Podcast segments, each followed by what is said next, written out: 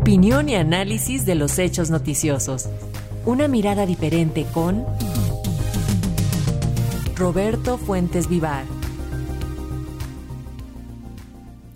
Y justamente sobre este tema tenemos en la plataforma digital a nuestro compañero analista Roberto Fuentes Vivar. Buenas tardes, Roberto, te escuchamos. Buenas tardes, Eliud. Buenas tardes al auditorio de Radio de Educación.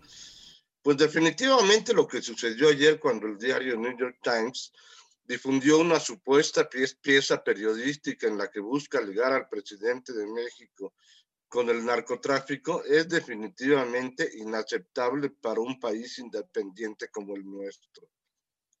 El supuesto reportaje registró tan mala fortuna y tan mala fama que el propio medio tuvo que desestimar la información y hasta la Casa Blanca ofreció una conferencia de prensa con el portavoz de Seguridad Nacional, John Kirby, para desmentirla.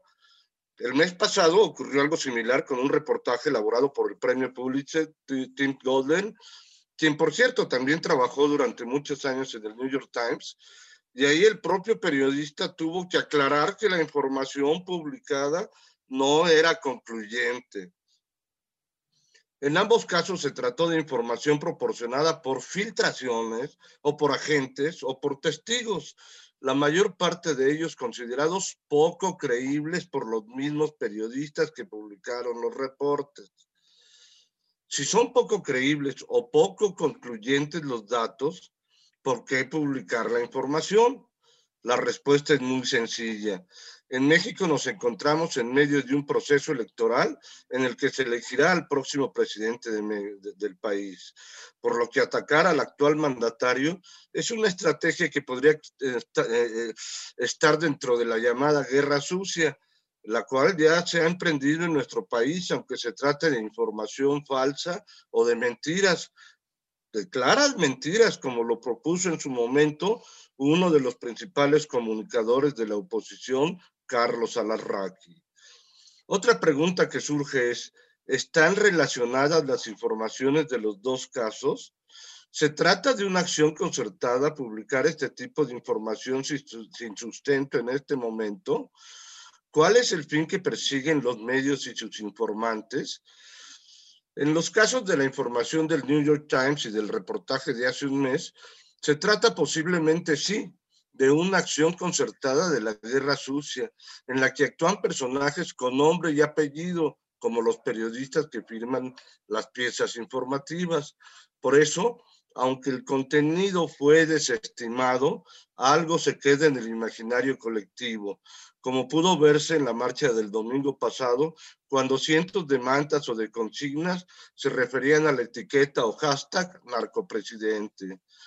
Y aquí vale la pena analizar otra faceta de la guerra sucia, la de los bots, que ya, ha sido, ya han sido denunciados públicamente por parte del presidente de la República, por la dirigencia de, Morena y por la actual eh, candidata a la presidencia de ese partido, Claudia Sheinbaum. En este caso se trata de un ejército de bots que a través de la inteligencia artificial alimentada por mentes humanas buscará influir en el resultado de las elecciones del 2 de junio. Lo interesante es que por primera vez en la historia ahora habrá más bots que votos. Al respecto, consulté con varios especialistas en, cibernética, algunos de ellos periodistas y otros expertos en inteligencia artificial para los negocios, y la conclusión fue general que fue que en efecto, eh, por primera vez en las elecciones habrá más bots que seres humanos interactuando en las redes sociales. Los cálculos de cuántos bots pueden participar para tratar de influir en las preferencias de los mexicanos oscilan entre 80 y 150 millones. Esta última cifra, calculando los que actúan desde el extranjero, y que motivaron, por ejemplo, que el hashtag narcopresidente tuviera 170 millones de, vistas en pocos días. Esto significa, que, esto significa que habrá casi tres bots por cada votante. Lo que viene ahora es que, por ejemplo, se utilice la inteligencia artificial para llamar por teléfono a través de robots que estén capacitados para responder preguntas como si fueran personajes de carne y hueso para tratar de influir directamente en el comportamiento humano. Esto supera desde luego a los bots que hacen encuestas telefónicas y también va más allá de lo que hace muchos años hubiéramos imaginado. De acuerdo con lo que me comentaron estos especialistas, en estas elecciones, cada uno de los alrededor de 60 millones de votantes que asistirán a las urnas en junio recibirá entre 10 y 20 mensajes directamente de bots, además de los que pueden recibir por parte de amigos, conocidos o seres humanos a través de las redes como WhatsApp, Twitter o X, eh, Facebook, Instagram o TikTok. En síntesis, la guerra sucia no solo será en los medios de comunicación convencionales, con reporteros de verdad, como en el caso del New York Times, sino que también será por medio de bots elaborados específicamente para difundir o magnificar noticias falsas.